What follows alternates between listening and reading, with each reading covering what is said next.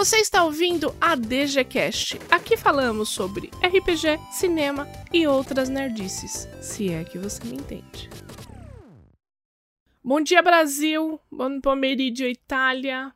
Good morning, USA. Good afternoon, Irlanda.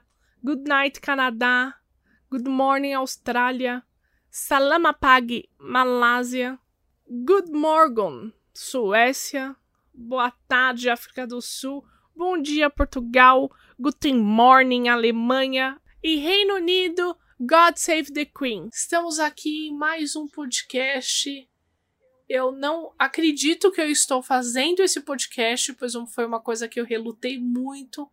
Mas vocês pediram tanto, mas tanto, que estamos aqui. Estamos aqui para quê? Para falar de Nicolas Cage, gente. Nicolas Cage, eu não acredito. Vocês encheram tanto saco pra gente fazer esse episódio. Estamos aqui, vamos comentar sobre Nicolas Cage. Hoje estou aqui com a Ana. Senhoras e senhores, a Ana vocês não conhecem, mas vocês vão começar a conhecer. Ela é mestre da Dungeon Geek, marqueteira, escritora de aventuras. Fala um oi pra galera, Ana. Oi, pessoal, eu sou a Ana. Eu sou participante barra colaboradora da DG já tem um tempinho já e eu estou muito feliz de estar aqui no podcast da DG, fazendo minha estreia. Estou aqui com Marco Antônio Loureiro. E aí, galera, tudo bom? Espero que vocês estejam bem e sejam seguros. Aqui nós estamos nesse episódio falando, vamos falar sobre Nicolas Cage, que é um ator renomado, glorificado, tanto pelos seus filmes bons quanto pelos seus filmes ruins. Então, vamos aqui celebrar Nicolas Cage. Celebrando Nicolas Cage. Estamos aqui também com o Milk, nosso mestre da DG, nosso comentarista de cinema. Falou aí pra galera, Milk. Oi, gente, tudo bem? Prazer estar aqui de novo com vocês. A Ana, bem-vinda. Vai ser aí uma longa vida junto no podcast da DG, com certeza.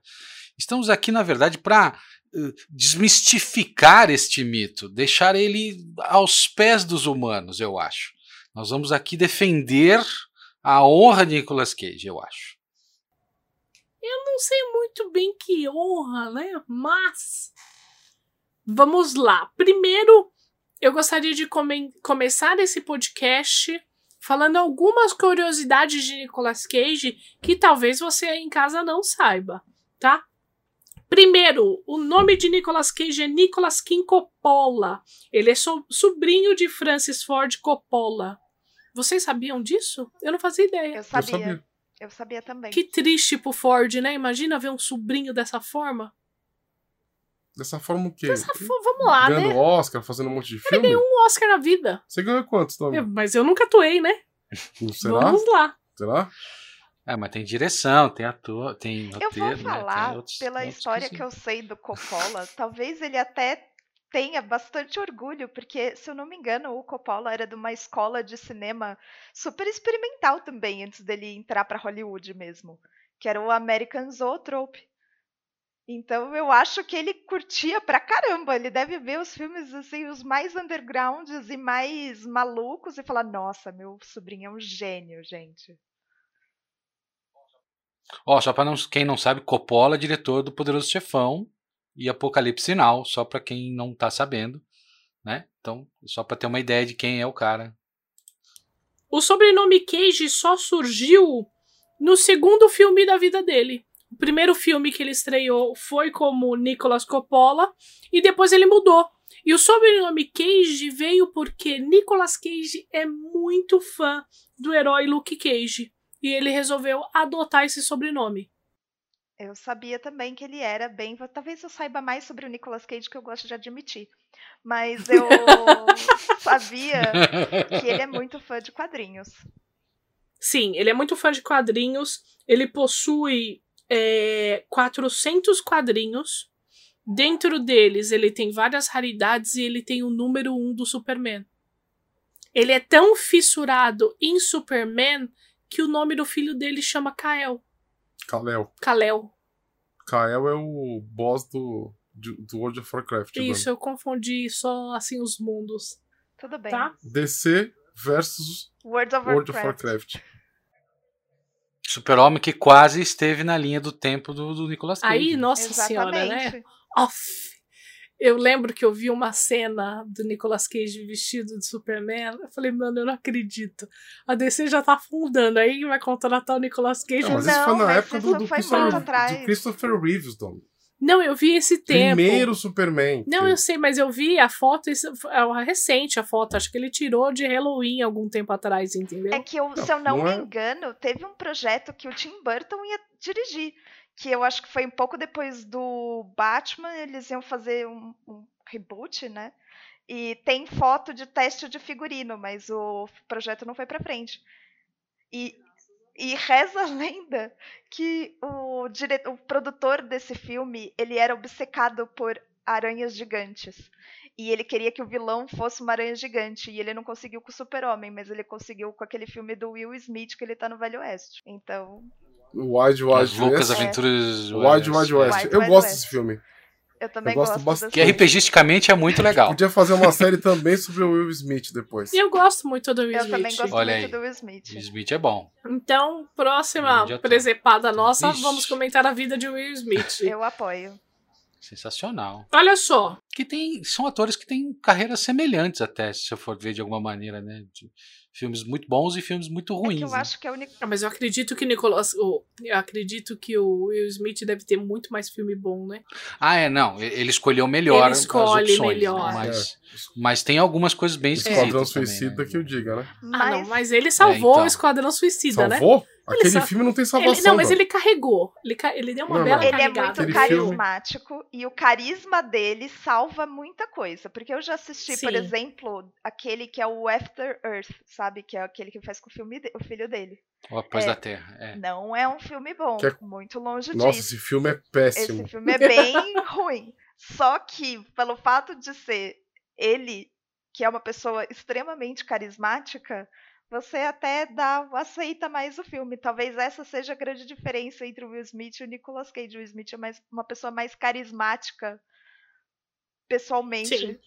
É, e, os, e os filmes bons são bons mesmos, São. né? São, são filmes São reconhecidos. muito bons, né? É, é, então. Quando, quando acertou, acertou em cheio. O Nicolas Cage, ele gosta de animais exóticos. Ele tem um polvo, um tubarão, um crocodilo e duas cobras gigantes. É Hashtag praticamente Tiger um- uma coleção de Pokémon, né? É a ilha do Dr. Moro, né? praticamente. Ilha- do Dr. Cage. É, Ele só ganhou um Cage. Oscar na vida, recebido por um filme de 96 chamado A Despedida de Las Vegas, onde ele interpretou um alcoólatra suicida. E nesse ano ele ganhou vários outros prêmios, né? É, que o, o Globo de Ouro, o Screen Actors e o National Board tá falando aqui, na nossa pré- pré-produção aqui, que é o ano que ele ganhou tudo, né? Exato. Se você for ver, são os, são os prêmios mais importantes. Quer dizer, ma- marca. Todo, todo ator que ganha o Oscar, seja lá qual for o Oscar, do coadjuvante ou principal, né? É, é- muda o patamar da, da pessoa, né? Ele passa a ir para uma outra prateleira. E independente de filmes ruins ou bons, ele é um ganhador É, de ele Oscar. Tá num outro É, isso- nível isso de aí. atuação. É, exatamente. Ele construiu uma pirâmide no cemitério em Nova Orleans, que é onde ele quer ser sepultado junto com os seus quadrinhos. Ele fez também em seu braço a tatuagem do motoqueiro fantasma, pois ele adorou o filme. Só ele, né? De resto, Ah. Ô filmezinho. Pô, é legal o Motoqueiro Fantasma. ah, Puta personagem é. legal. O personagem sim, mas. Não, não, o filme não é bom. O filme não é bom, não. O filme não é bom. o E é ele aproveitou as filmagens, ele foi para a Romênia e se hospedou no castelo do Drácula, neste mesmo. E isso eu gostaria de fazer ainda. Mas nem fudendo. Não tô louca. Eu acho que são essas as, as curiosidades mais peculiares que eu tenho de Nicolas Cage. Ele gosta de dinossauro. Né? Ele é fã de dinossauros, inclusive parece que ele comprou um dinossauro roubado, um esqueleto de um dinossauro roubado uma época e teve que devolver, alguma coisa assim. Eu não sei se ele teve que devolver ou se ele acertou, mas ele comprou um esqueleto de dinossauro que tinha sido roubado. Eu, escutei uma história recente dele. Eu escuto vários podcasts sobre filmes e um deles é feito por atores. E esse ator participou, fez ponta em um filme com o Nicolas Cage. Ele tinha até algumas cenas com o Nicolas Cage. E ele atualmente está numa fase de facas. Ele está viciado em ter facas e coleciona todo tipo. E ele virou para esse ator e falou: Eu vou fazer uma para você. E foi isso, assim. E ele também causou muito no set. Então ele é uma figura um pouco assim mitológica em vários sentidos. Ele, ele, ele é um ícone, basicamente, né? Ele virou um ícone da cultura pop, né? Saiu tanto meme do Nicolas Cage que eu não entendi o porquê. Eu tentei entender o porquê ele virou meme, porque ele começou a se destacar, e eu não sei o porquê. Alguém sabe? Conner. É que eu acho que ele tem uma cara Conner. super expressiva para começo de conversa. Ele tem uma cara muito expressiva. E todas as expressões que ele faz, eu acho que isso que acaba chamando mais atenção nos filmes, é que são você pensa numa reação plausível e ela é sempre levada a 40 milhões. Porque ele nunca consegue ter uma expressão contida e, e real. Ele precisa elevar isso num grau assim a gente pode até falar que, em partes, o Alpatino está no mesmo caminho. Ele está na mesma, só faz ele mesmo e só tem reações elevadas a 40 mil. Mas, mas o Nicolas Cage, será que ele não abraçou isso como, como. Ah, tipo, a galera tá zoando, então eu vou embarcar nessa porque tá, tá popularizando. Só pode. E, e ele não meio que meio que falou, ah, beleza, virou zoeira, então também vou zoar. Porque daí ele, ele, ele conseguiu Será ver o lado é bom, isso? né? É tipo a Gretchen. A Gretchen começou a se popularizar agora na, na galera millennial por causa dos memes. E ao invés dela ficar puta com isso, ela pegou e se deu bem. Ela participou do clipe da. da é, Chuchu, esqueci o nome dela, gente. Katy Perry. Participou do, Kate, da, da Pete, do clipe da Katy Perry. Da Pete Carey. Da Pete Carey. que ela eu, fez, é um clipe sobre memes, né? Agora sim. Eu particularmente não gosto do Nicolas Cage, eu vou dizer o porquê. A impressão que eu tenho toda vez que eu assisto um, um filme dele é que ele força muito o roteiro. E nessa forçada dele, ele sempre tem a mesma característica de atuação. É sempre a cara fechada, são sempre os rages, as atuações é, elevadas ao máximo, assim, que, que me incomoda. E, e são. É, é, ele, leva essa característica para todos os filmes dele. Então eu, eu, tenho a impressão que todos os filmes ele só tá interpretando ele mesmo. Que ele não consegue dar uma profundidade para aquele personagem. É, quando eu fui assistir A Cor que Caiu do Céu, a minha indignação vendo o Nicolas Cage é que ele tinha as mesmas expressões do. É presságio aquele filme que ele tem um filho e o filho começa a fazer um monte de cálculo e chegam os ETs. É uma loucura esse filme. São as mesmas atuações, a mesma coisa, sabe? A mesma cara do motoqueiro fantasma. Isso me incomoda profundamente. Ah, mas o Tom Cruise também é assim nos filmes dele. É o filme do Tom Cruise, não é o filme que ele, não é o título do filme. Eu, eu acho que isso, isso é uma característica dos atores americanos. Eles têm uma marca. Eles, eles criam para eles uhum. um estilo e, e, isso vai se repetindo nos filmes. Só que dif... Justamente para que o nome sobressaia, não o, o título do Só filme. Só que a diferença São do Tom poucos atores acho que renegam. A, a, diferente, a diferença entre os dois é que quando você vai assistir um, um filme do Tom Cruise, por exemplo, você tá esperando o quê? Missão Impossível. Eu não, eu não... É só aquela mesma eu, coisa, sim, entendeu? Sim. E o Nicolas Cage, ele tenta fazer filme engraçado, é, suspense, o caramba, quatro com a mesma cara. Eu, eu já não concordo com esse lance do Tom Cruise, porque nós temos, por exemplo, o Entrevista com o Vampiro, que ele é o Lestat e não tem nada a ver com isso. Mas, ele consegue sair mas, do personagem. mas você, você percebe que o Entrevista com o Vampiro foi o único filme que o Tom Cruise se caracterizou? Foi o único. Então, mas que o, ele pôs o, uma peruca. De Olhos Bem Fechados também é outra coisa. É, De Olhos Bem Fechados realmente é um filme excelente. Tirando o final... Ah, mas aí nós estamos falando, nós estamos falando de, um, de uma exceção. Não, são duas, né? Que é o Kubrick. Não, é a exceção é, é, a, dire... é, a, direção. Mas, mas, gente, mas gente... a direção manda no ator. Ah, vocês estão ignorando o trabalho do ator. Não... A gente também tá pensando nos últimos filmes recentes do, do Tom Cruise, que ele tomou total controle criativo do que ele faz. Mas você pega ele no começo de carreira, ele fez bastante coisa diferente. Ele tem aquele filme com o Jack Sim. Nicholson, que ele, só, ele é um advogado é, do exército. É muito bom esse filme. E ele tá ótimo. É, é assim, Sim. ele recentemente, no que a gente consegue lembrar dos últimos filmes que ele fez, ele falou: Eu só vou fazer o que eu quero. E se paga. Sim. Então ele continua fazendo.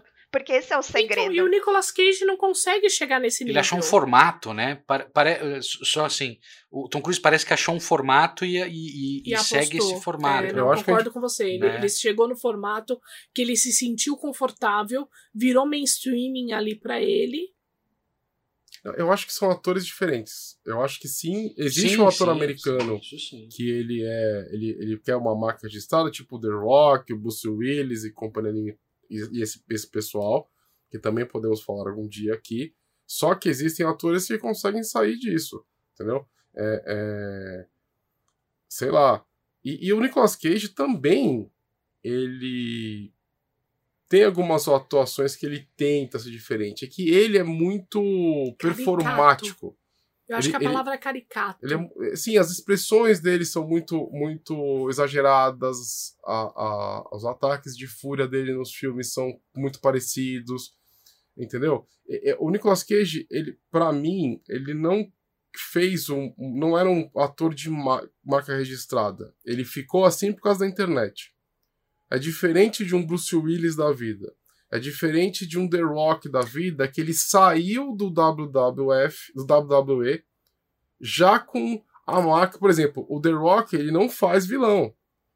Ele só vai fazer herói, porque o papel dele no, na luta livre era meio que ligado com isso. E tem uma diferença também, é que a diferença é Nicolas Cage tentou muito a filmografia do Nicolas Cage é gigantesca. Parece que ele grava dois filmes por ano, sabe? Ele tenta muito. Este é, é por ele isso que ele se destacou ele muito. Ele deve ser uma pessoa boa de trabalhar, por exemplo. Uma coisa que, que, que é, é, é super famosa, que, por exemplo, o Tom Cruise, ele é um ator que ele é super profissional. Ele vai chegar no seu filme, ele vai fazer seu filme do jeito que você quer, da forma que você que o diretor quer. Sim. Então, assim, é, é, talvez o Nicolas Cage também seja um desses casos. Eu... Diferente, por exemplo, de um Edward Norton da vida, que o cara ele briga com todo ele mundo. É insuportável. Né? Só que é um, é um, dos melhores atores. Eu já arrisco dizer que é diferente. Porque eu já escutei várias histórias de que o Nicolas Cage é super difícil de trabalhar mas às vezes ele é tão acessível para tipos diferentes de projeto que quando você é um diretor e um roteirista pequeno e você quer que o seu filme ganhe uma certa alcance, estou inferindo isso, claro, não sou insider. Então, às vezes é mais fácil você conseguir chamar o Nicolas Cage do que você trazer um cara grande. Então, e aí. O Nicolas Cage ele, ele curte padaria, ele não curte restaurante, sacou? Sim. Concordo com você. Ele, ele, curte sentar, ele, ele curte sentar no balcão. Ele né? gosta muito do ele, cinema ele... pé no chão, né? Ele gosta muito de, é. de experimentar. E por isso que ele tenta muito. Uma coisa que você não vai ver no Tom Cruise, por, por exemplo. Ele não vai sentar em qualquer filme e ler qualquer roteiro. Não vai fazer isso. Mas quando ele É, ele jamais faria um filme de pouco orçamento como o Nicolas Cage às vezes jamais, faz. Jamais, jamais. Exatamente. Exatamente. Apesar que poderia até fazer pelo, pelo status que já existe hoje, mas ele, ele não aposta mais nesse tipo de, de situação, ser, né? De fazer um filme menor. Eu vou ser bem sincera com você. Eu acredito que o Tom Cruise ele não vai fazer mais outra franquia a não ser a dele já que ele entrou na, no, no, na tabela criativa do Missão Impossível, eu não vejo ele fazendo outro vídeo, outro Depende. filme. Porque ele fez aquele da múmia e ficou Missão Impossível no Egito, né? Missão, Missão Impossível contra a múmia. Eu não lembro nem o nome do filme. É. A múmia. A Missão Impossível é, no Egito. É, é, entendeu? Ficou igualzinho. Não, mas, mas, depende muito do quê? Depende muito das amizades. Às vezes algum amigo que ele pede, uhum. que pede para ele fazer algum filme. Depende muito. Entendeu? Não é, não é a turma do Brad Pitt, né? Que faz o, o 11 Homens e um Segredo e, e tipo, os caras estão ali por diversão, não pelo filme. Eles estão para se divertir, né? Tipo, um liga pro outro e fala: O que você tá fazendo? Ah, você tem um dia na agenda? Tenho. E tá, ah, vamos fazer um filme? Puta, vamos aí. Eles não estão nem aí que filme que é. Eles estão ali a fim de curtir. Ah, então tá bom. É, não, puta, não, se tem uma locação na Itália, a gente arruma, se não tem, a gente arruma. Né? É, é, é outro, é outro nível de, de, de, de, parceria dos caras, né? Você percebe, assim. Exatamente. Mas, é, então, é, este é o. São coisas que eu não gosto do Nicolas Cage, entendeu? É sempre a mesma expressão. É, é aquela coisa que não dá para trabalhar. Não é aquele ator maleável, sabe? Que você coloca em qualquer papel. Não, mas eu acho, eu acho que é exatamente o oposto. Ele é um ator que você consegue colocar em qualquer papel. Só que ele vai carregar um pouco das características da, das marcas registradas dele. E eu acho que a galera pede para ele fazer isso. Ah, não sei não. É, então, é, é, eu acho que os fãs criaram, criaram um personagem Sim. e ele abraçou esse personagem. Né? Exatamente. Então hoje ele deve ser chamado para fazer. É o Nicolas Cage na Cor que Caiu do Céu. É o Nicolas Cage no filme tal. Entendeu? Eu, eu acho que, que é uma, a, internet criou o Nicolas Cage como meme. Entendeu? Foi a internet que fez isso. E, e, e, e agradou a internet, você tem público pro seu filme. Sim. Entendeu? E isso, como marketing, como grana mesmo, vale muito a pena, né? É, que, Independente de é, qualquer é, coisa. É aquela coisa que eu falo pra todo mundo, que às vezes uma, uma galera fala assim, ah, porque o filme é ruim e teve pouca, muito pouca bilheteria e tal, não sei o que. Ela fala assim, cara, deu lucro. É isso que os caras querem. Ponto. É, pagou a conta. Pagou a tá, conta tá e deu lucro. Tem é, muitos poucos filmes. Muitos poucos. Acho que falar muitos poucos tá errado, né? Porque é um negócio que você fala para um lado e pro outro. Tem pouquíssimos filmes. Consertando aqui, português, tem pouquíssimos filmes que dão prejuízo. E é isso que a galera tem que entender. Se um filme dá lucro, mesmo que seja pouco, já é um lucro, porque o lucro do cinema pouco é o quê? 2, 3 milhões? Uhum, uhum já vale a pena fazer esse filme. Porque é lucro. Significa que tá tudo pago e você tem lucro. Por isso que é. tem filme ruim que dia, volta. E hoje em dia o streaming e as outras opções de, de on demand é, aumentam, aumentaram muito o lucro dos filmes. Porque pensa, há, há poucos anos atrás era só cinema. Cinema e o DVD depois. Hoje não. Hoje você assiste em vários formatos, né? Então, quer dizer, o lucro dos filmes ainda é muito grande em relação a, a, a, alguns anos atrás. A opção de lucro é muito maior. Sim, a indústria do cinema vive de lucro, como qualquer empresa. E o lucro, então, assim, considerando esse modelo novo agora, ele tende a ser maior se você tirar as distribuidoras e você tirar o cinema. Então, se você Sim. considerar só o on-demand, o lucro, a, a margem de lucro desses filmes fica muito maior. Nós, nós tivemos filmes que foram indicados ao Oscar da Netflix. Exatamente. Originais Netflix. E isso é, um, isso é uma evolução no cinema. É uma evolução né? histórica. Exatamente, né? porque são filmes que não precisaram sair no cinema. A Netflix revolucionou. Vamos, vamos fazer o seguinte: vamos outro dia a gente falar sobre, da revolução da Netflix, porque esse é um assunto incrível pra gente que é fã de cinema, pra gente que trabalha com isso, isso é muito bom. Seguinte, amigos, o Bruno fez uma lista pra gente, pra gente discutir alguns filmes do Nicolas Cage, tá? É, sendo que dessa lista nós temos os piores e os melhores filmes dele, tá?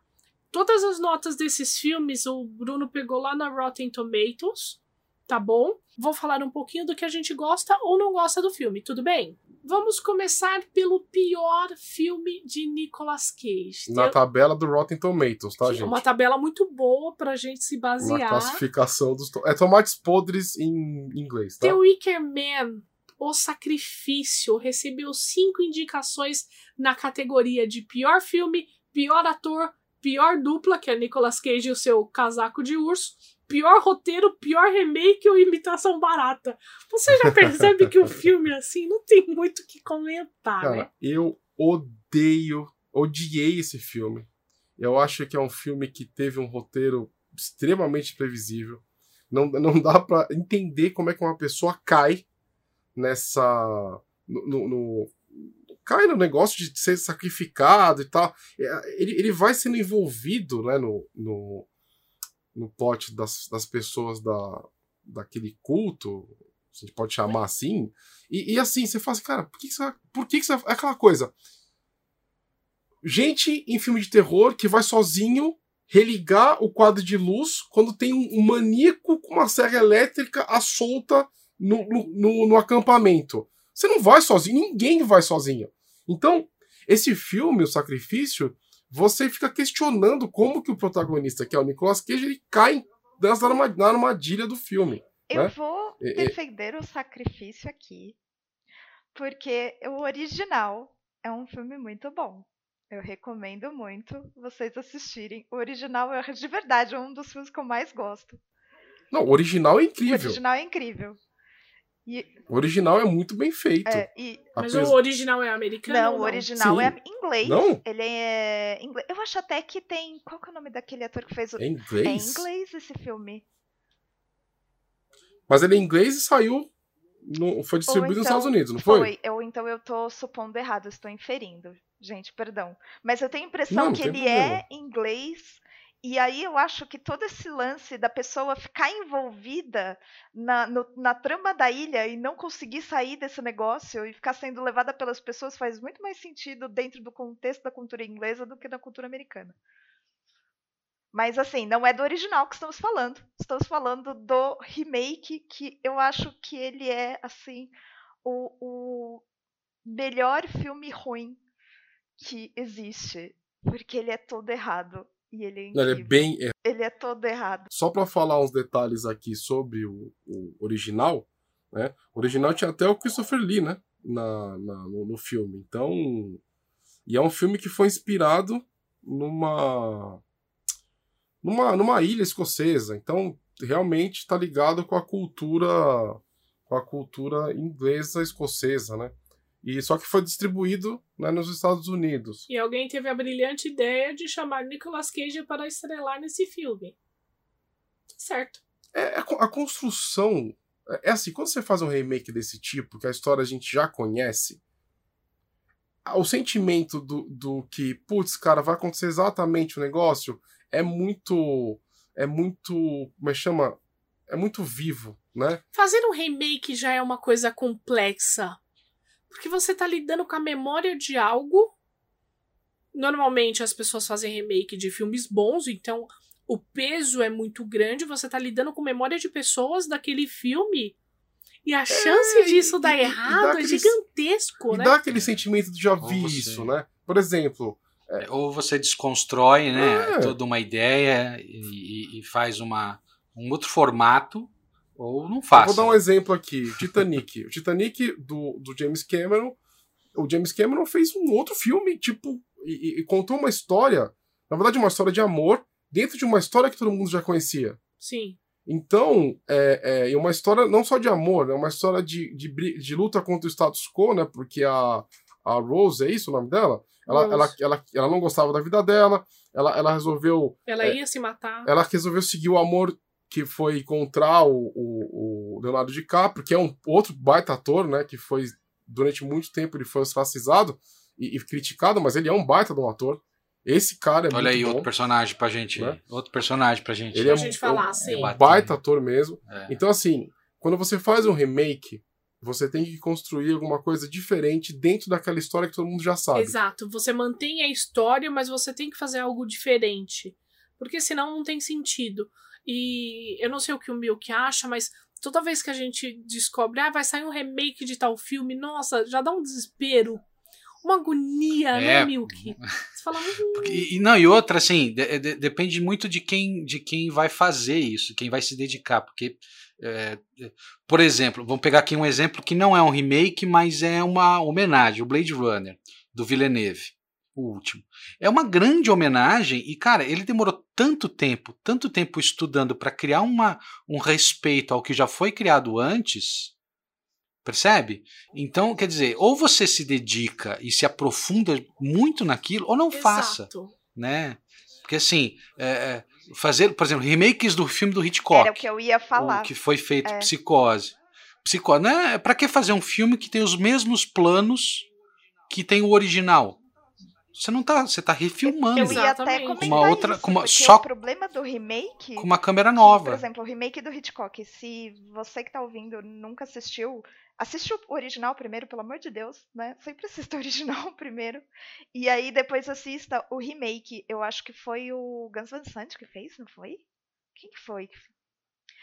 É, mas assim, ele é quadro por quadro igual ao filme original. Só que o filme original. Não sei nem por que foi feito. Exatamente. Só que o filme original, ele tem um impacto muito grande que na época era meio que assim um segredo entre as pessoas não se contar o final do filme. Claro que algumas provavelmente deviam contar, mas é, tem um impacto muito forte quando você descobre o que realmente aconteceu naquela casa e você, todo mundo já sabe disso. Isso já tá meio que inserido na, na cultura pop. Fazer um remake é totalmente desnecessário. Você não precisa mexer no que já tá redondinho. Sabe? Exatamente. Sabe? Quer ver um remake legal? Que eu gostei? O Total Recall. Total Recall, o de 2012, se eu não me engano, ele é uma outra história. Um remake que eu amei, que eu, quando soube, eu quase morri do coração, mas eu amei. Suspiria. Suspiria. Quando falaram que ia fazer um remake de Suspiria, falei, eu não acredito, porque Dario Argento é meu, meu é, diretor favorito. Quando eu descobri, eu falei, puta, vão cagar a história. E ficou maravilhoso. Porque é outra Incrível. Só que ele é uma outra Maestria, história. sabe? Ele não é, um, É é, outra uma outra história. história, ele é uma outra É, mas interpretação. a base continuou. É, o, Base o continua começo do filme é igual, é que pra mim ele, ele é uma outra interpretação, entanto que ele vira um outro filme e é totalmente válido. Ele vive, é, ele, ele pode ser assistido, você não precisa assistir o original nesse caso. Eu recomendo que ele é muito bom, mas ele, o Suspiria, é, o remake é algo novo, É. é uma peça de arte nova, praticamente. Não, é, o remake, remake tem que ser visto com muito cuidado. Quem vai fazer e quem vai assistir, pra não se decepcionar. Não, não mexa nas minhas gavetas, sabe assim? Meus filmes. Exatamente. Bom, próximo É, filme, gente. Próximo filme, Motoqueiro Fantasma. Ah, vou, ó, ó, olha só. Baseado nos quadrinhos da Marvel do mesmo nome, tá? Olha só. Onde ele apareceu de peruquinha, foi épico. Vou falar um negócio pra vocês aqui. O Motoqueiro Fantasma só não foi um sucesso maior Porque o Nicolas Cage estava lá. porque foi feito antes do hype da Marvel e dos filmes de herói. É, Eu bem, ia bem me se pensado. tivesse- perguntar, te perguntar isso agora, gente, porque eu não lembrava se ele já tinha sido feito no mundo antes ou depois do Homem de Ferro. Foi antes. Ah, então tá Foi explicado. na, foi na época do, do primeiro X-Men, aquele com. que eu gosto bastante porque os atores, eu, eu amo aqueles atores, né? O, o Patrick Stewart. O Ian McKellen. É, não tenho o que falar. Mas o Motoqueiro Fantasma foi feito fora desse hype e, e, e o filme é um, é um lixo, né? Do começo ao fim.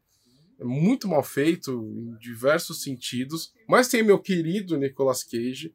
E eu acho que deveriam fazer um novo filme no, no cenário atual.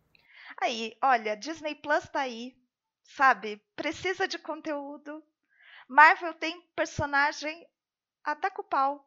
Tá perfeito. É o casamento perfeito. Dinheiro a Disney tem. Oportunidade. É só, só querer. Queremos Nicolas Cage não, não, de não, não, novo não, não queremos, não, no não. Motoqueiro Fantasma, agora no MCU. Queremos Edward Norton. Se bem que ele não vai O Edward Norton não é de nome, assim. Olha, é um. Ele acabou com as possibilidades em O Edward Hulk. Norton, vejam os filmes dele e vejam as atuações. Quem tá escutando, ve- veja as atua... vejam as atuações desse cara. Isso é um ator. Ele é um dos atores mais brilhantes que você vai ver. Só que ele tem um, um humor que deixa. Ele é inaceitável na convivência social. Então, cara, o ilusionista, ele no papel do, do Hulk.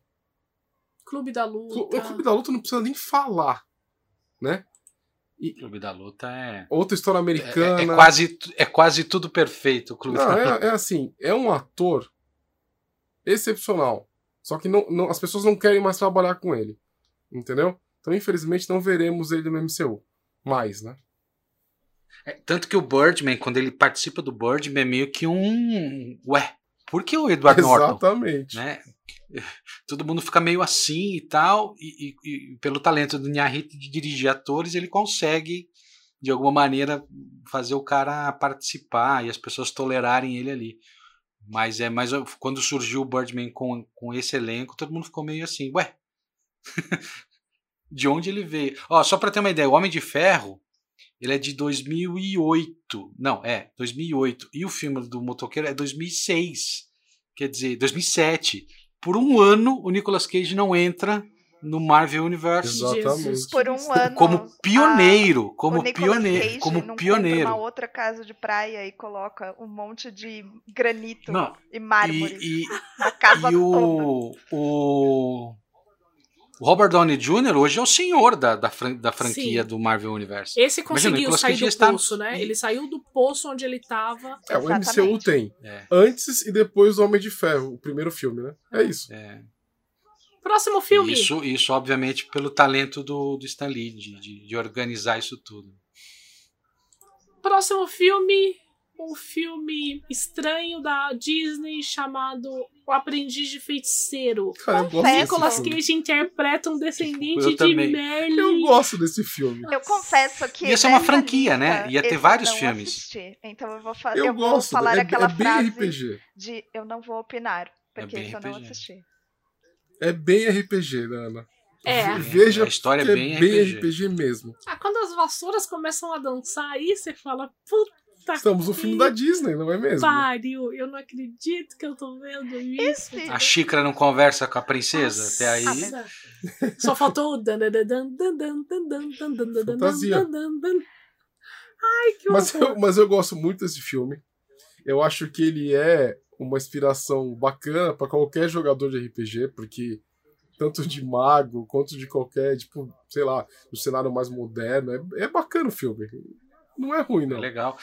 É legal, é legal sim. Tem, tem cenas muito legais. Os efeitos de magia.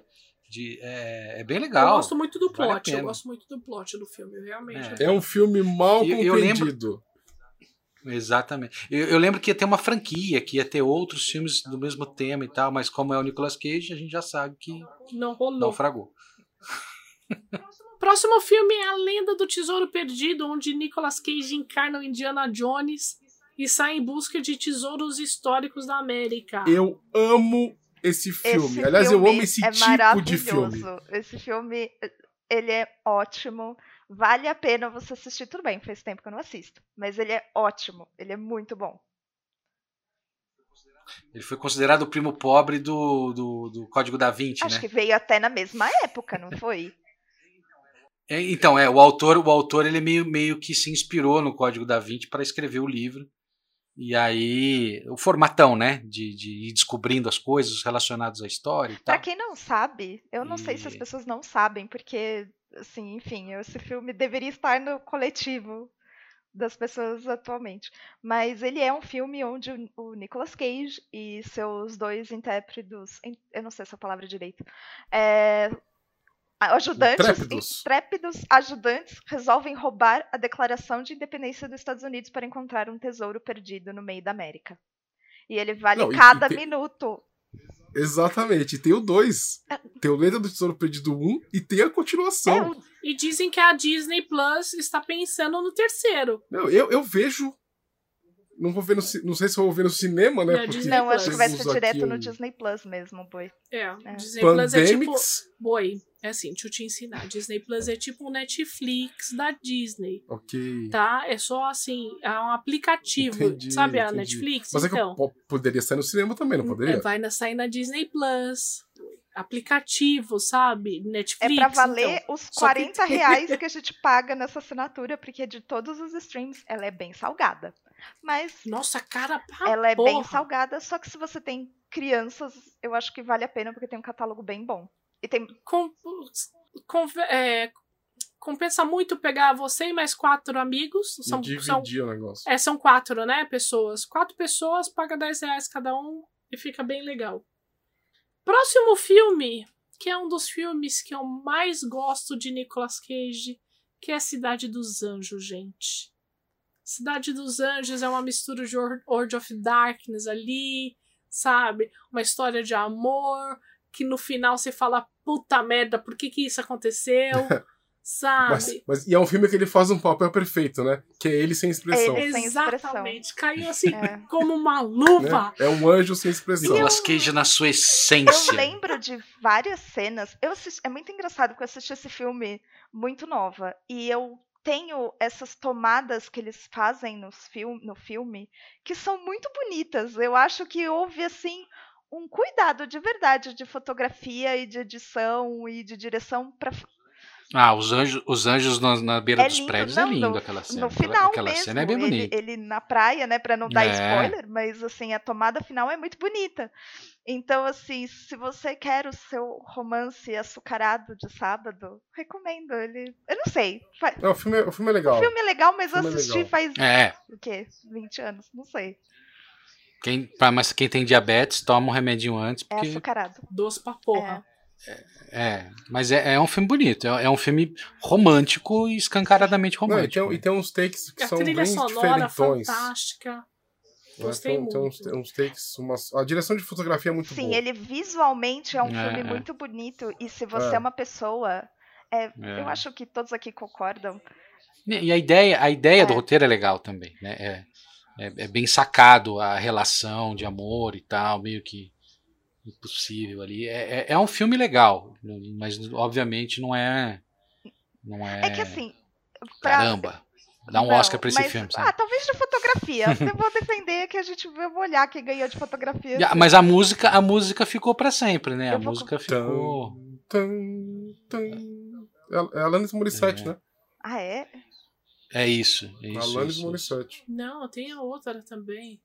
Não, tem várias, mas a, a música, a tema, é da Alanis Morissette. Ah, é? Eu vou confessar que eu não lembrava, mas eu lembro, assim, o que me impactou muito foram as Aquela tomadas. que faz tan, tan, tan. Vamos achar agora, peraí. Invited, vai- da, da Ah, Alanis. Morissette. Vamos lá, tô falando. Cara que gostava Ah, de eu tava pensando em Google Dolls. Ah, e tem aquela Você- também que foi. É, Google É do Dolls. Google Dolls. Tem a Google Iris. Dolls Iris. Ela Iris. foi a música mais 2000 Tem que Peter eu já Gabriel. É, o, o Google Dolls, eu acho que o Google Dolls é o que toca na rádio mais, mais com frequência. assim. O cara que escutava Alanis Morissette na sofrência. Quem nunca? Ah, olha, eu vou falar que a Alanis Morissette foi a trilha sonora da minha adolescência, gente. Ó, e, e é um remake. É um, é um remake, remake esse filme? de um filme alemão. Ah, sim, isso é bem comum também. Do Vin Wenders, Ah, Olha, é inclusive. verdade. Assistirei pra dar uma olhada. Agora faz Uhum. tudo sentido. É um, é um filme. É um filme de É 87 do, do Vin Wenders. Nossa senhora. E ele foi feito. E é um remake de 98, no ano seguinte. Aí, ó. Foi feito. Porque eu acho que. o- Próximo. Desculpa, pode falar. Ui, desculpa, não, não, eu Ana, ia, pode eu falar. ia falar do Vin Wenders. Pode falar, próximo filme. Roteiro, de, roteiro dele, inclusive. Próximo filme, o melhor filme que o Nicolas Cage fez na vida. O Senhor das Armas. Cara, a história é muito boa, a atuação dele é incrível. Este filme é o melhor filme de Nicolas Cage. Eu- Sem dúvidas. Eu concordo. Não que seja o melhor, porque eu também gosto de Dentro do Tesouro Perdido e outros. Não, mas a atuação dele em Senhor Mas das Armas tá fantástica. Senhor das Armas é um puta filme. Eu não concordo com essa nota do, do Tomates Podres, do Rotten Tom- Tomatoes. Porque 61, é 61 muito bom. é pouco pra esse filme. Ah, Esse filme é bom. É que o Rotten filme- Tomatoes tem duas notas, né? O dos críticos e da audiência. Então, às vezes, tem que ver qual que o Bruno pegou. É, qual que foi, né? Porque esse filme é muito bom. E ele inspirou uma trivia aqui pra vocês, galerinha que tá escutando. Ele inspirou meu personagem, né, na- da, de Changeling. Meu Shi na mesa de Changeling. Eu fiz um, um Shi da casa Ailil baseado nesse personagem, né, na figura do Senhor das Armas. Então, é, o início desse filme é, é- é brilhante, que mostra todo o caminho né, da construção, do, do, do- do comércio de armas, né? Até acontecer uma tragédia. É muito bom esse filme, gente. E tem o Jared Leto, né? Jared Leto tá nesse filme? Eu nem lembrava. Tá, Tem ele é Jared irmão. Leto. Ele é irmão. Ele é o Ah, irmão do é Nicolas. Cage. A long, long time ago, né? Tem, tem, é, tem, tem alguma semelhança Eu vou aí nas falar que tem carreiras. mesmo. Olha, É um baita filme, uma puta história forte, assim, né? Vejam esse filme, de verdade. Faz assim, ó. Primeiro é você vê O Senhor das Armas. Aí o clima vai ficar meio pesado e tal, não sei o que. Aí você vê a Lenda do Tesouro Perdido 1 e 2. Perfeito. Aí, aí no final, antes de dormir, vejo Cidade dos Anjos. Acabou. Ah, Quatro filmes, maratona Nicolas Cage. Meu pai amado. Até porque tem um filme que, se você vai fazer maratona Nicolas Cage, ele tem que estar. Tá. Ele tem que estar, ele está nessa lista. Eu não vou falar dele agora, mas você não pode fazer uma maratona Nicolas Cage e não assistir esse filme. Ó, maratona, gente, no mínimo seis ou sete filmes por dia, hein? Aí é uma maratona de verdade. A Domi tá me olhando com uma cara aqui, gente, vocês não estão vendo, né? Mas assim, eu vou descrevê-la para vocês. Ela tá me olhando com uma cara de desprezo porque eu tô falando. Aquele Nunca vou fazer isso com você, Marco Ai, mas Antônio. Nem fudendo que eu vou pe pegar meu dia. Faremos uma maratona Nicolas Cage, Não faremos, não. Não. Eu tenho tanta coisa para fazer da minha vida. Tanta coisa. E eu não vou parar o dia todo para assistir filme de Nicolas mas, Cage. Você escolhe os filmes dele. Não. Próximo filme, com nota de 66%, um clássico, A Rocha, onde ele está com O pessoal tá num forró e tal. Quando, nossa. Não... Tudo um. Aff, é uma prisão de Alcatraz. Eu não sei muito o que comentar desse filme, pois eu não assisti. Eu confesso é. que então eu também eu vou não dar assisti. uma de. Então eu e Ana. Glória né, exatamente, daremos uma de Glória Pires e não saberemos opinar Não sobre Olha esse só. filme. Pra quem não conhece, Alcatraz era uma prisão super famosa, inclusive foi em Alcatraz que prenderam o Al Capone, né? Era uma, uma prisão de segurança máxima que ficava numa ilha. Alcapá. Né? Alcatraz, Alcapone. Aí estamos on fire, né? É... No Arrocha, né? E, e, e nessa ilha de segurança máxima, diziam que era impossível escapar. Mas se eu não me engano, na história real, três pessoas conseguiram fugir e desapareceram no mundo, né? E um deles apareceu depois de anos, porque ele não tinha. Ele estava ele tava sendo procurado, né, pelos Estados Unidos. Mas é, é, é um filme que relata né, essa uma fuga dentro né, da prisão de segurança máxima Alcatraz. É um puta filme, entendeu? Com o Sean Connery. Que, Sean Connery. Né, Sean Connery. Não tenho o que falar dele como ator. Na vida pessoal tem alguns... Ele, ele já ele já era meio que sempre que aparecia o, o, uma atração, né? Porque ele era o convidado do filme, né? Porque todo mundo conhecia a carreira dele e tal, então era sempre uma, meio que uma homenagem o Sean Connery participar de algum filme já nessa época aí. E ele tá super bem no filme, né? Ah, ele tá super bem e é um filme é, é, de teoria, sobre terrorismo dentro de Alcatraz. Aí o Sean Connery ele tem que entrar, se infiltrar. É, é, mas peraí, peraí. É, que o personagem do Sean Connery ele era o presidiário. É, o personagem do Sean Connery. Exatamente, ele, exatamente, exatamente. Ele é, o único que conhecia, ele é o único que conhecia a entrada secreta que ele fugiu. Exatamente. Então ele, ele ia levar a equipe de infiltração lá para. É, era um, um contra-terrorismo, né? Era um general desertor que queria dinheiro e tal. E aí a equipe do Nicolas Cage precisava do Sean Connery, porque ele é o único que sabia o caminho para poder entrar na rocha, que é o apelido de Alcatraz. É, se eu não me engano, o Nicolas. O, o Sean Connery faz o papel daquele cara que eu, tô, que eu falei que fugiu mesmo. De um deles. Exatamente. Né? E aí ele exatamente. foi encontrado, tem que voltar lá porque São Francisco será atacado por esse terrorista que né, tá lá dentro. É, isso. E o personagem do Sean Connery é tipo um cara super perigoso e tal. E, e o Sean Connery velhão, de cabelo branco e tal. Tá legal, legal. Bem, é, é, bem legal, vale a pena. É, é, sessão da tarde total. Próximo filme, Kick-Ass. Filme baseado na HQ do mesmo nome. Foi muito bem recebida pela crítica e pelo público nerd. Tem uma ótima adaptação da HQ. Ah, filme pra, sei lá, pré-adolescente. Eu não gosto muito. O Bruno, ele tem uma terminologia para filmes que ele chama de filmes dos arcos dourados. Eu não vou falar o nome porque eles ainda não patrocinam o podcast da DG, mas se eles quiserem é só me procurar, que a gente combina o FI e eu mando o Media Kit. É...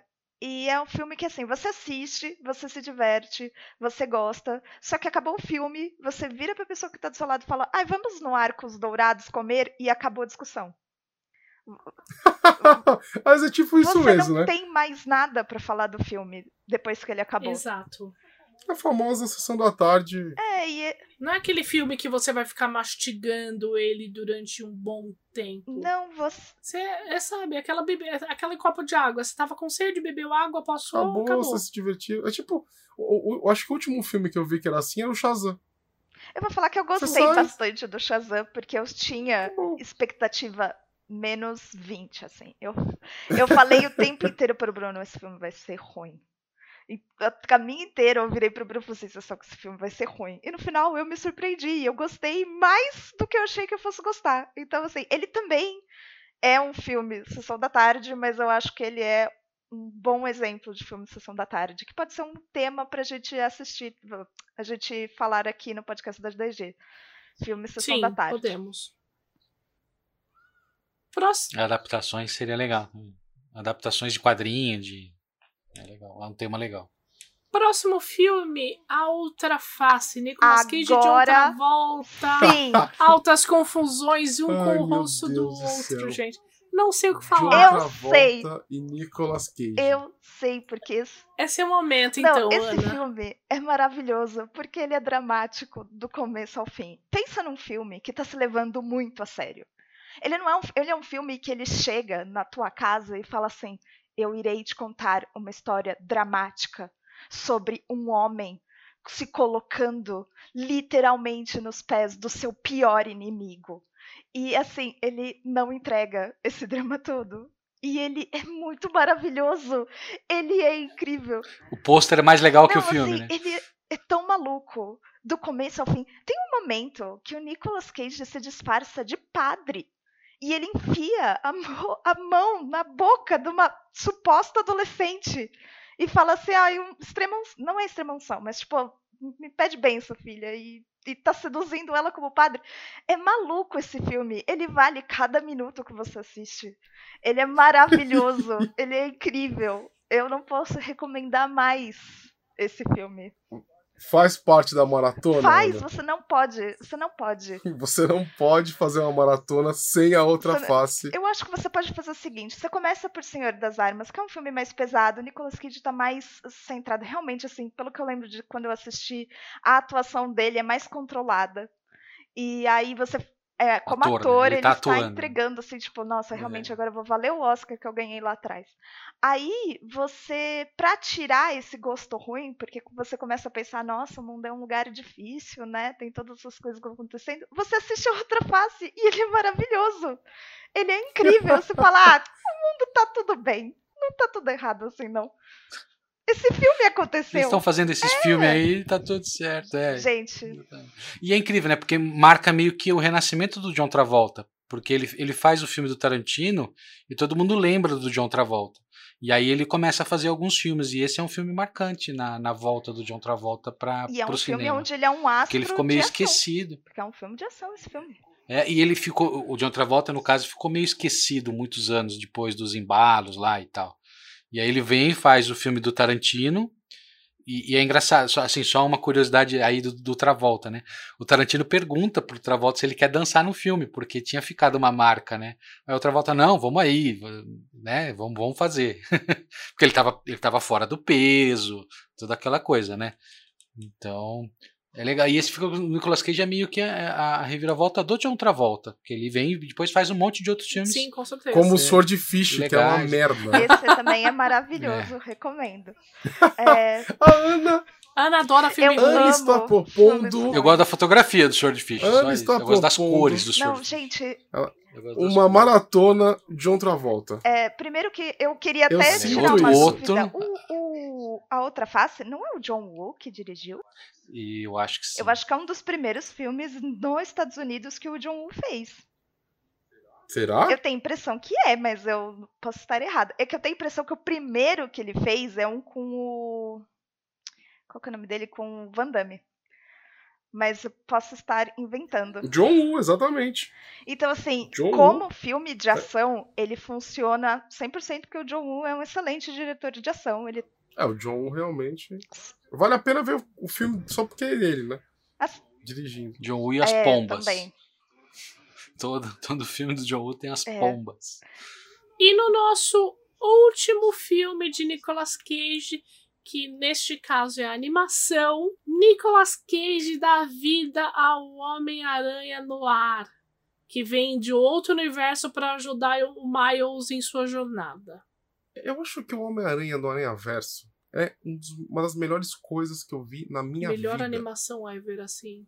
Eu, eu eu não consigo. É uma coisa, é um- uma animação que é uma peça que te marca. Você lembra dela sair quando você sai do cinema. Nós, eu e a Domi, nós vimos no cinema. E é excepcional de, de, de bom em todos os detalhes, né? Todos, até quando o porquinho aparece, é muito bom. É muito bom mesmo. Eu só queria que tivesse mais. Eu E, agora, escutei, nesse momento. eu, assim, todas as críticas que eu escutei desse filme, que infelizmente eu não assisti, mas todas as críticas são incríveis. As pessoas estão assim, não tem uma pessoa que fale mal desse filme. Então, se você tá, ai, não sei, não assiste. Veja, Veja, veja. porque não tem uma única pessoa que olha pra esse filme e fala, é, não, todo mundo tem coisas incríveis pra falar e a atenção ao detalhe do filme é muito interessante. Isso eu já vi várias pessoas analisando que tem coisas que são mostradas em um universo e no outro aparecem de outra maneira. É, assim, é, é muito bem amarrado o filme. É muito bem feito mesmo. E você corre, não corre o risco de ver o Nicolas É. Cage. Você só vai Você ouvir. só vai escutar. Cara, eu nem sabia que ele tava no filme, eu nem sabia que é que ele uma tinha. pena. Nem O que é uma pena. fui assistir, tava muito bom. Eu Poxa. nem me liguei que era Deveria- voz. Ele podia aparecer de motoqueiro fantasma, Nossa, tá Deus vendo? Nossa senhora. É, eu, eu gostaria de colocar. A nossa lista acabou aqui do Bruno, nosso repórter de campo. Mas eu gostaria de colocar mais dois filmes. Um deles é o 60 Segundos, que tem até a Angelina Jolie e o Nicolas É Cage. hacker, né? Um filme de hacker? Não, Nossa, esse é outro filme. Ah, tá. O- De- o- do roubo de ele carro. ele roubo faz de o papel de um ladrão de carros, né? Uhum. E ele também tem que ajudar o irmão. Então ele precisa fazer um grande roubo com grandes, vários carros em muito pouco tempo. Então é um filme muito bom mesmo. Eu amo esse filme. E tem o Conner, que é um Exato. clássico, né, Domi? E Que é o, que é o Nicolas Conner. Cage cabeludo. Nossa, eu não sei nem o que falar. Eu não sei O por que mais que canastrão possível. olha, Entendeu? Ó, mas eu tenho, eu tenho uma menção honrosa também pra tenho, eu fazer só também. queria fazer um, um comentário sobre o Conner. É, eu escuto um podcast sobre filmes ruins e eles foram falar sobre o Conner e eles chamaram o Danny Trejo, que está nesse filme. E eles perguntam pro Danny Trejo assim, olha, você fez esse filme Conner, onde tem um monte de gente doida, né? São atores que são conhecidos por serem difíceis. Quem você achou que era o mais doido do filme todo? Aí, como a gente está falando do Nicolas Cage, você pensa, é claro que é o Nicolas Cage. Não, John Cusack, que não estava interpretando um presidiário. Ele estava interpre- Ele é o policial, ele é né? o policial. E o Danny Trejo olhou para aquele cara e falou: aquele cara não tá bem. Aquele cara não é normal. Olha só. De todas as pessoas que ele podia falar, Tem o John Malkovich nesse filme, tem o Nicolas Cage e foi o John Cusack que deixou o Danny Trejo preocupado. Gente, esse filme, ele é tão ruim que ele é bom. Exatamente. Não, ele é ruim que ele é ruim. Não, Não, ele é ele, bom. ele dá uma Hum. volta. Ele dá várias voltas. Ele, ele é Ai, amazing. gente, pelo amor de Deus, vai. Ele é Ele incrível é muito esse bom, filme. gente. Eu recomendo muito.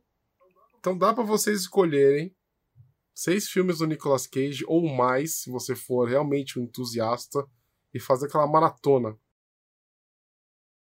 Eu deixo só, só, só fazer a minha, a minha menção honrosa. Faça. 8, milí 8 milímetros. Lindo esse filme. Quem não viu, veja, porque é, é- ele, ele tá contido, ele, ele, é um, é um- ele, ele faz, ele atua nesse filme, e é uma história espetacular sobre é, a, a indústria pornô mais bizarra, de traição.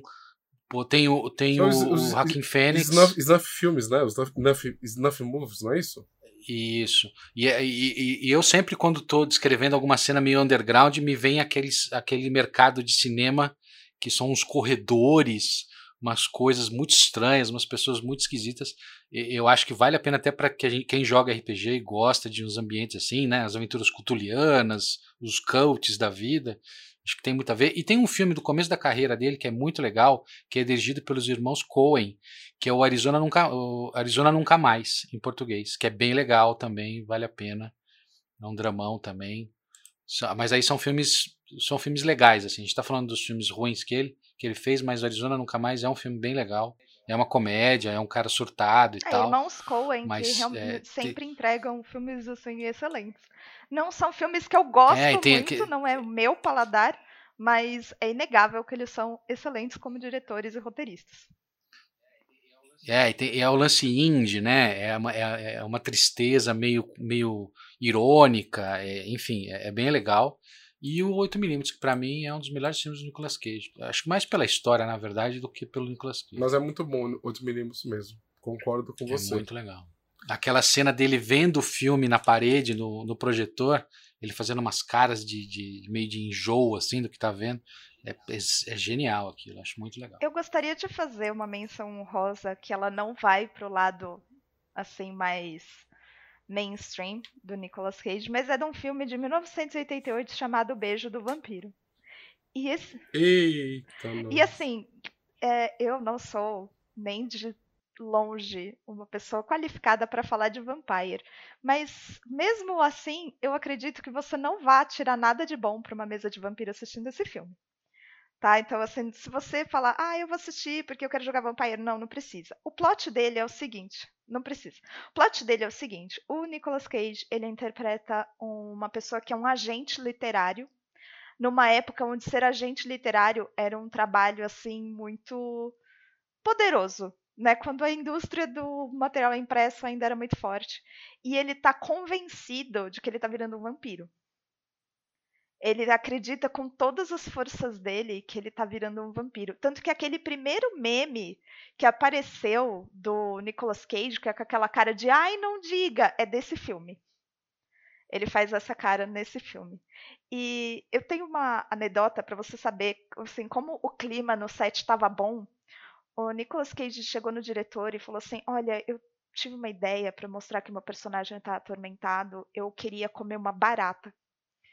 Eu acho que vai fazer total sentido com a história do filme. E aí o diretor, ah, não sei. E aí ele insistiu, insistiu.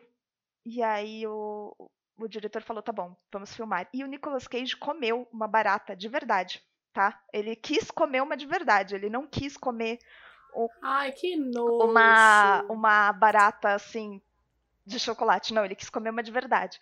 E o diretor, que já estava assim, cansado de todo o comportamento de estrela do Nicolas Cage, terminou a tomada, olhou para ele e falou: Não ficou bom, vou ter que gravar outra. E, ele, e aí o Nicolas Cage comeu três baratas. E assim, esse é o nível do filme. Ele vai disso para baixo. E eu recomendo fortemente, porque ele é aquele filme que você começa a assistir e você fala: Cara, o que, que eu tô assistindo? o que essas pessoas estão determinadas a fazer. E, assim, ele é muito maluco. Mas reza a lenda que ele foi a inspiração do Christian Bale para fazer Psicopata Americano. Então você pode assistir um depois do outro. Assiste Conner depois, só para ficar mais relaxado. E segue o seu dia. Conner é maravilhoso. E temos também, recentemente, a cor que caiu do espaço, né? Nossa. Inspirado aí nos, no, no conto Lovecraft, do Lovecraft, que vale a pena ver que o final é muito bom. Mas até, até o final, realmente, o filme é sofrível em diversos pontos. Mas a paleta de cores é muito louca. Eu Sim, gostei bastante. a direção de arte são muito boa. Bom, gente, vamos para as considerações finais, porque o carro da Pamonha está chegando em minha rua, diretamente de Piracicaba. Vamos. Marco Antônio Loureiro. Gente, aquele prazer inenarrável estar aqui com vocês e agora falando sobre Nicolas Cage. Quem diria que iríamos falar sobre ele, né? Brincadeira. A gente promete isso faz muito tempo. Gostaria de pedir um favor para você que nos escuta, que gosta do nosso trabalho, que você compartilhe mostre para as pessoas da sua família. Nós vamos falar cada vez mais de vários assuntos nerds, aquelas coisas que você gosta. Então compartilhe para o seu amigo, para sua amiga, para a vovó, para o vovô, para todo mundo da sua família. Que esse projeto é, é, cada vez mais ele vai crescer e cada vez mais nós vamos trazer a vocês entretenimento. Para quem não me conhece, eu sou autor, tem um livro na Amazon chamado Devorador de Estrelas. Seria uma honra ter você como minha leitora ou como meu leitor, então corre lá e dá uma olhada. Outra coisa, me segue no Instagram, autor MA Loureiro. Eu gosto muito de fazer world building, criar aventuras, então tudo que eu for criando e lançando, eu vou fazer algum post lá e tudo mais. Belezinha? No mais é isso, gente. Fiquem com Deus. Marco Milk. Mais uma vez, muito obrigado de me convidar, estar tá aqui no podcast do DG. Eu, eu sou roteirista, estou mestre da DG, estou aí todos os eventos, então vocês me encontram pelo Discord da DG. Logo, logo, Arquivos Esquecidos, podcast de audiodrama vai, vai para o ar aí. Nós vamos fazer a nossa parceria junto com a DG, estamos todos juntos. Então, mais uma vez, está aí falando de assuntos diversos. Aqui a gente fala de um pouco de tudo, né? A gente dá um palpite um pouquinho de tudo aí não é só o RPG, na verdade, tudo que está envolvido em torno do RPG, né? Cinema está ali andando lado a lado com, com o RPG para nos inspirar e nos trazer ideias e, e inspirações. Muito obrigado, Boi, a Ana que está aí, chegou hoje, Domi, sempre um prazer estar com vocês. Ana Paula Toffoli. Gente, eu amei estar aqui agradeço muito porque se tem uma coisa que eu gosto é uma desculpa para falar de filmes, principalmente filmes ruins. Então, assim, eu estou super feliz, é uma das minhas coisas favoritas. E é muito bom poder fazer isso com os meus amigos, mesmo na pandemia. Obrigada por me convidarem. É, estou sempre, quase sempre, mestrando na DG. Então, se vocês quiserem jogar RPG e depois da sessão falar sobre filmes ruins, estou sempre disposta. Todo segundo sábado do mês. Participa das nossas mesas e se inscreva pelo Facebook, por favor, que ajuda a gente a se organizar. É, eu gostaria de deixar um beijo para vocês, um beijo para o Bruno, que nos ajudou com essa lista maravilhosa. Beijo para o Bruno. Beijo para o Bruno. Beijo, Bruno. E para você que ouviu esse podcast até agora, muito obrigado. Não se esqueça, arroba 21 isso no Facebook, no Instagram, no Grindr, no Tinder ou na Hollywood mais próxima da sua casa. Não se esqueça também que todo segundo sábado do mês temos evento de RPG, onde você pode vir jogar a Ana Mestra, o Milk Mestre e vários mestres incríveis também à sua disposição. Um grande beijo, um forte abraço e até a próxima. Beijo! Beijo. Até porque filme bom ganha prêmio, né? Por que, que a gente vai falar de filme bom? Não tem por que falar. falar. Já tem gente criticando filme bom. Ai, pra que, que você vai falar? Ah, eu gostei do Poderoso do Japão. É, pronto, beleza. Nossa, é, tinha que ganhar Oscar de não sei não, o quê. Mas é vamos lá, os Poderosos Chefão 2 e o 3, eles escorregam ali na samambaia. Não, eu ainda gosto bastante do 2, o 3 realmente não tem salvação.